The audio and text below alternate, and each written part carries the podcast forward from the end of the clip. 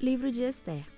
E sucedeu nos dias de Assuero, o Assuero que reinou desde a Índia até a Etiópia, sobre 127 províncias, que naqueles dias, assentando-se o rei Assuero no trono do seu reino, que estava na fortaleza de Suzã, no terceiro ano do seu reinado, fez um banquete a todos os seus príncipes e seus servos, estando assim perante ele o poder da Pérsia e Média e os nobres e príncipes das províncias, para mostrar as riquezas da glória do seu reino